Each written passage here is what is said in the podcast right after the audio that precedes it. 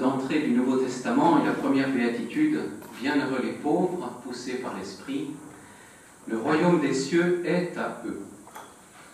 Savez-vous que Jésus a apporté une nouveauté en appelant à vivre volontairement la pauvreté?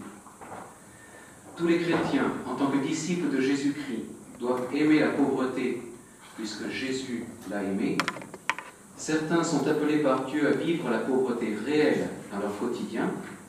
Ce sont les consacrés qui font le vœu de pauvreté mais tous doivent avoir un esprit de pauvre pour avancer vers la sainteté, car Jésus est modèle pour tous. nous verrons deux parties. D'abord, quel témoignage avons-nous de la pauvreté de Jésus? Et la deuxième, Jésus nous appelle à découvrir les vraies richesses. Jésus est notre grand modèle. Or, il nous a donné l'exemple en vivant la pauvreté. Premièrement, dans sa vie cachée, Jésus a voulu naître pauvrement Marie enfanta son fils premier-né, l'emmaillota et le déposa dans une mangeoire, parce qu'il n'y avait pas de place pour eux dans la salle d'hôte.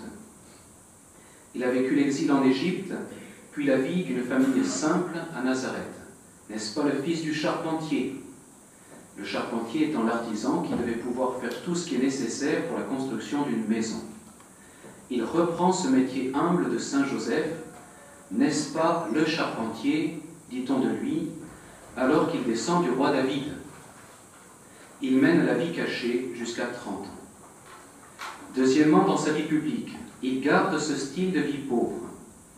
Un scribe s'approcha et lui dit, Maître, je te suivrai partout où tu iras. Jésus lui dit, Les renards ont des terriers et les oiseaux du ciel ont des nids. Le Fils de l'homme, lui, n'a pas où poser la tête. Il dépend de l'aide providentielle pendant cette vie missionnaire. Des femmes l'assistent pour loger et nourrir lui et ses disciples. Son ami Lazare et d'autres lui rendent aussi ce service.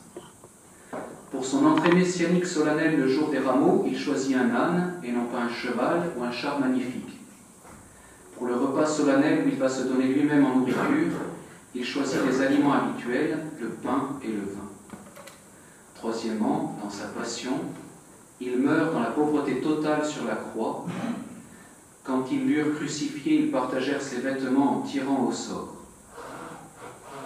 Jésus a voulu cette pauvreté. Il l'a vécu toute sa vie. Il en a aussi souffert. Pourquoi? C'est ce que nous allons essayer de voir un peu plus. Donc, deuxième partie, Jésus nous appelle à découvrir les vraies richesses. Premièrement, la nouveauté des béatitudes. Qu'est-ce que l'Ancien Testament présentait comme signe de la bénédiction de Dieu? La richesse. L'Ancien Testament n'indiquait pas le chemin de la pauvreté comme quelque chose à choisir. Le psaume 111 dit Heureux l'homme qui craint le Seigneur et qui aime ses commandements. Sa lignée est puissante sur la terre, la race des hommes droits sera bénie, les richesses affluent dans sa maison, à jamais se maintiendra sa justice. À Job, qui a perdu toutes ses richesses, et qui n'a rien fait pour mériter cela, ses amis viennent lui expliquer que c'est à cause d'une faute qu'il est puni. Job proclame son innocence en s'adressant alors à Dieu. Toi qui recherches ma faute et fais une enquête sur mon péché, tu sais bien que je suis innocent. Mais eux n'ont pas d'autre explication. La pauvreté lui est envoyée par Dieu, disent-ils, pour qu'il demande pardon. Tu as dit, ma conduite est pure, je suis irréprochable à tes yeux.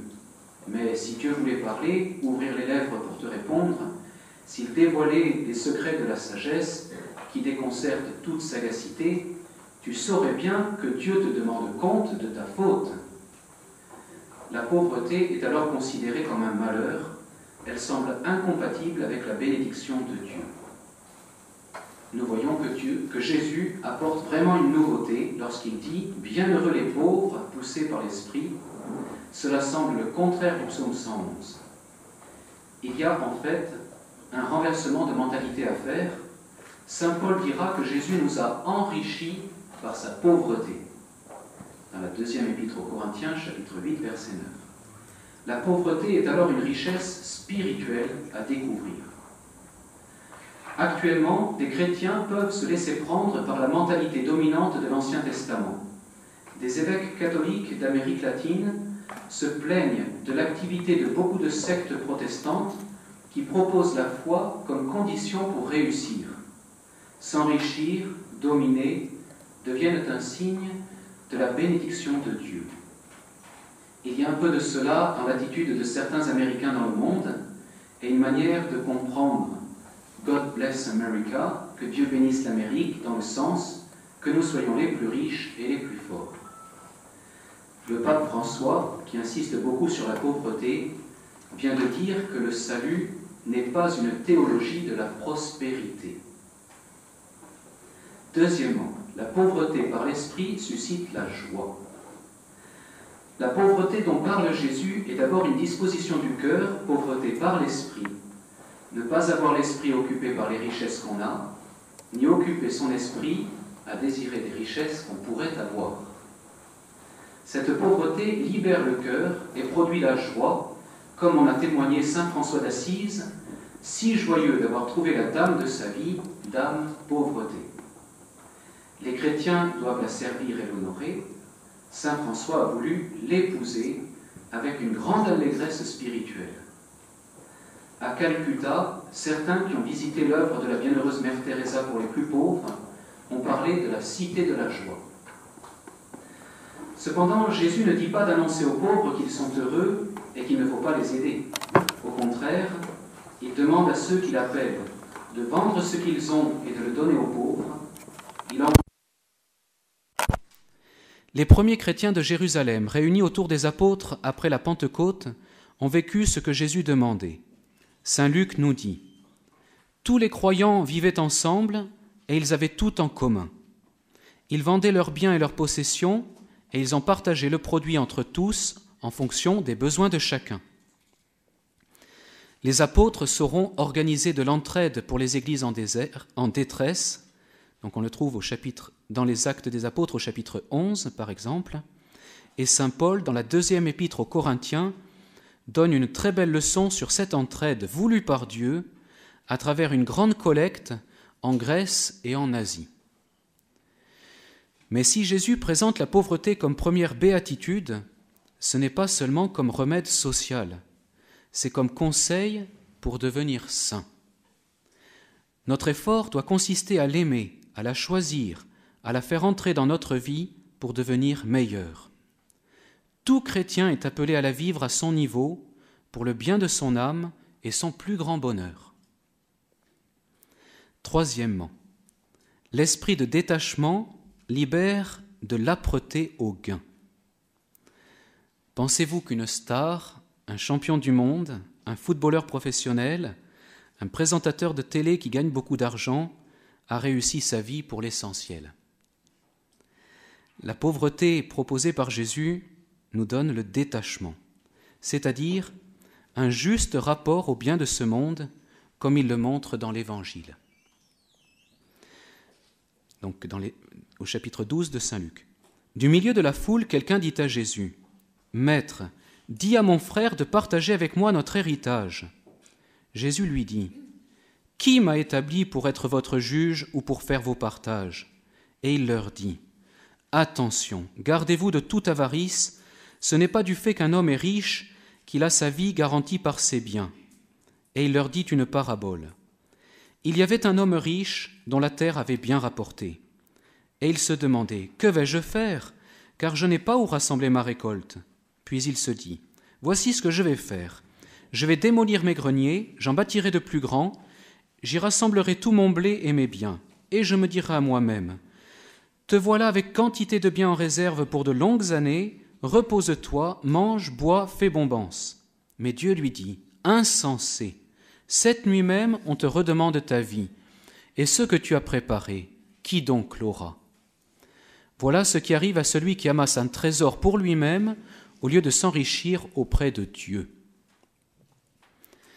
Les richesses du ciel et le salut éternel de notre âme nous permettent de relativiser bien des problèmes et montrent qu'on se tourmente l'esprit pour des choses qui finalement n'en valent pas la peine. Que sert à l'homme de gagner l'univers s'il vient à perdre son âme demande Jésus. Le détachement participe à ce qu'on appelle la mortification, c'est-à-dire le mouvement de mort au péché dont parle Saint Paul, afin de vivre davantage pour Dieu. La mortification est le sommet du détachement, si vous voulez. Cela permet de dire avec Saint François la prière suivante. Seigneur Jésus, que la force brûlante et douce de ton amour absorbe mon âme et la retire, on pourrait dire la détache, de tout ce qui est sous le ciel, afin que je meure par amour de ton amour, puisque tu as daigné mourir par amour de mon amour. Quatrièmement, n'est-il pas possible de concilier l'amour de Jésus et l'amour de l'argent? Quand notre âme est remplie de l'amour de Jésus, les richesses de la terre sont de trop et vues comme peu de choses, mais quand les richesses de la terre prennent la première place, c'est difficile d'y mettre l'amour de Jésus. Saint François de Sales notait bien que personne ne se reconnaît spontanément avare. Hélas, Philoté, jamais nul ne confessera d'être avare. Chacun désavoue cette bassesse et vileté de cœur. On s'excuse sur la charge des enfants qui pressent, sur la sagesse qui requiert qu'on s'établisse en moyens. Jamais on en a trop. Il se trouve toujours certaines nécessités d'en avoir davantage. Et même les plus avares, non seulement ne confessent pas de l'être, mais en leur conscience, ils ne pensent pas l'être. Non, car l'avarice est une fièvre prodigieuse qui se rend d'autant plus insensible qu'elle est plus violente et ardente. Donc on le trouve dans l'introduction à la vie dévote. Jésus enseigne Nul serviteur ne peut servir deux maîtres.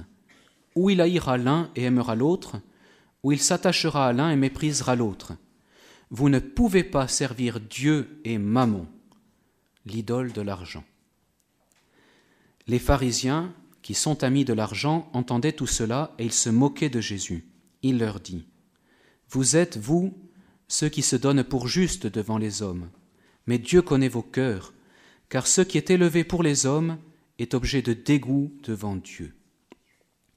Jésus voyait bien les dégâts spirituels que peut faire l'argent dans les cœurs. Il devient une véritable idole. Est-ce que vous possédez votre argent ou est-ce l'argent qui vous possède? On peut demander aux, aux jeunes, quelles études, quel métier allez-vous choisir pour réussir votre vie plus tard? Ce qui vous fera gagner beaucoup d'argent?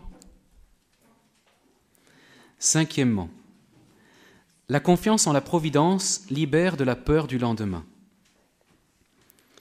À la fin de sa vie publique, Jésus demande à ses apôtres Quand je vous ai envoyé sans bourse, ni sac, ni sandales, avez-vous donc manqué de quelque chose? De rien, lui répondirent-ils. La providence veille sur ceux qui se donnent à la mission à travers des amis qui ont le cœur ouvert, des hommes de bonne volonté. Inversement, Jésus avait demandé à ses apôtres, là où ils ne seraient pas accueillis, de secouer la poussière de leurs pieds, pour la laisser à ceux qui préfèrent les biens de la terre à la préoccupation du royaume des cieux. Jésus a expliqué qu'il faut s'abandonner à la providence de son Père. C'est pourquoi je vous dis, ne vous souciez pas pour votre vie de ce que vous mangerez, ni pour votre corps de quoi vous le vêtirez. La vie ne vaut-elle pas plus que la nourriture, et le corps plus que les vêtements? Regardez les oiseaux du ciel. Ils ne font ni semaille ni moisson, ils n'amassent pas dans des greniers, et votre Père céleste les nourrit. Vous-même, ne valez-vous pas beaucoup plus qu'eux? Qui d'entre vous, en se faisant du souci, peut ajouter une coudée à la longueur de sa vie? Et au sujet des vêtements, pourquoi se faire tant de soucis Observez comment poussent les lys des champs. Ils ne travaillent pas, ils ne filent pas. Or je vous dis que Salomon lui-même, dans toute sa gloire, n'était pas habillé comme l'un d'entre eux. Si Dieu donne un tel vêtement à l'herbe des champs, qui est là aujourd'hui et qui demain sera jeté au feu, ne fera-t-il pas bien davantage pour vous, hommes de peu de foi? Ne vous faites pas donc tant de soucis, ne dites pas qu'allons-nous manger, ou bien qu'allons-nous boire, ou encore avec quoi nous habiller?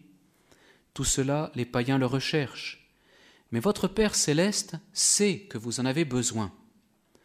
Cherchez d'abord le royaume de Dieu et sa justice, et tout cela vous sera donné par surcroît.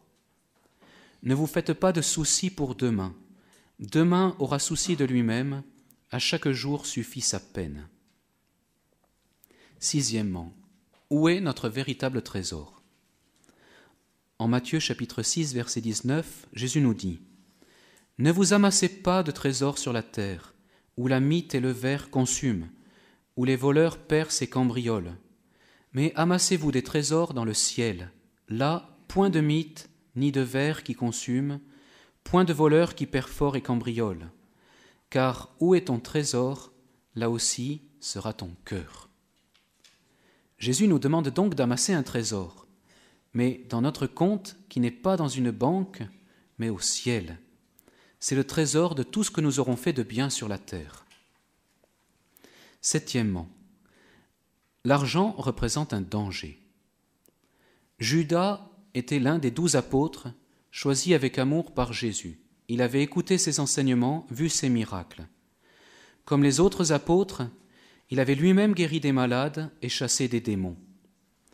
Qu'est-ce qui a causé la perte de Judas?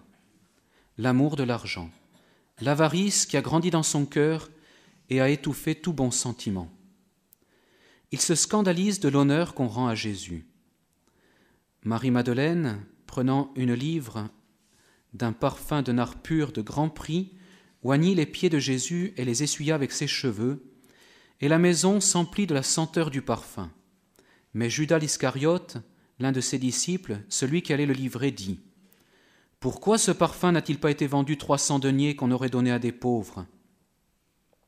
Mais il dit cela non par souci des pauvres, mais parce qu'il était voleur, et que tenant la bourse, il dérobait ce qu'on y mettait. Alors que Jésus l'appelait à l'héritage du royaume des cieux, il préfère les richesses sur cette terre et il commet son crime pour quelques pièces d'argent, le prix d'un esclave d'après la Bible. Que voulez-vous me donner et moi je vous le livrerai? Ceux-ci lui versèrent trente pièces d'argent.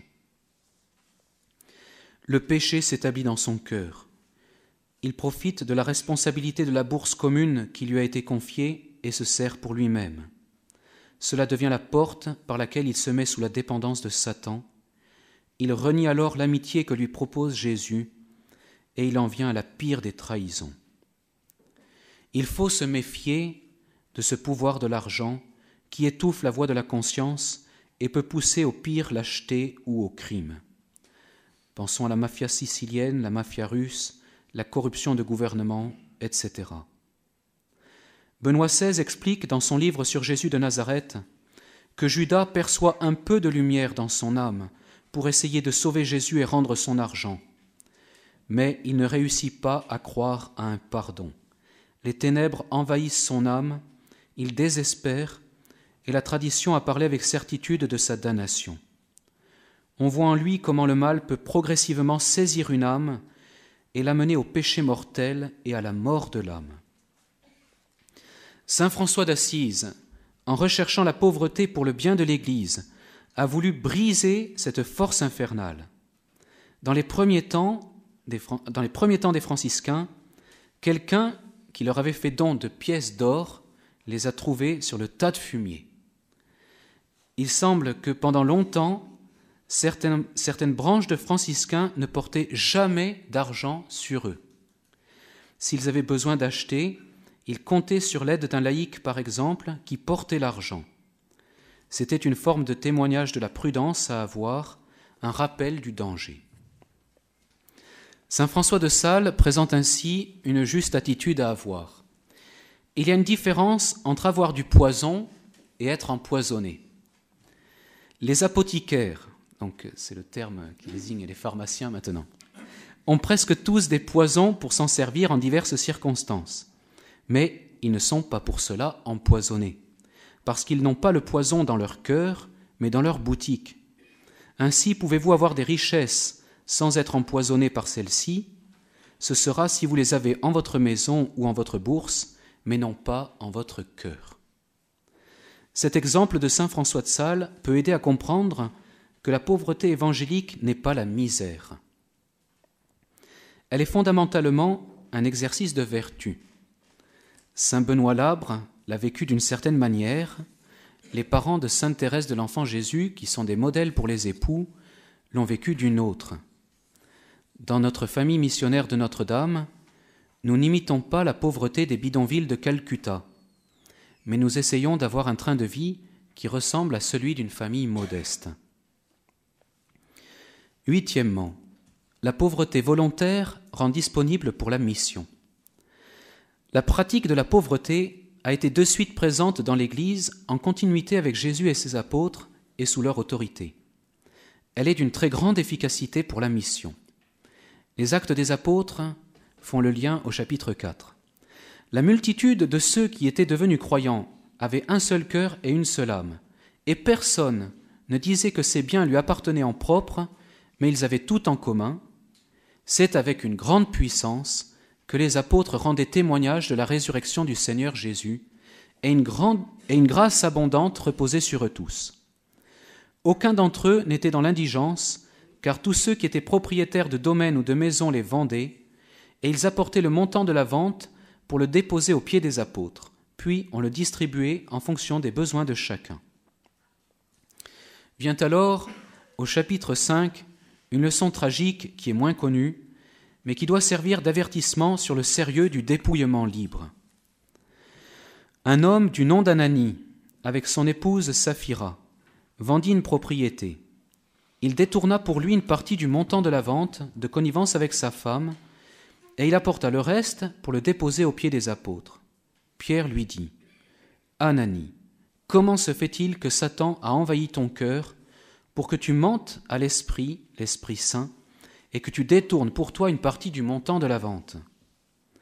Tant que tu le possédais, ce domaine, il était bien à toi, et après la vente, tu pouvais disposer de la somme, n'est-ce pas? Alors, pourquoi ce projet a-t-il germé dans ton cœur? Tu n'as pas menti aux hommes, mais à Dieu. En entendant ces paroles, Anani tomba et il expira.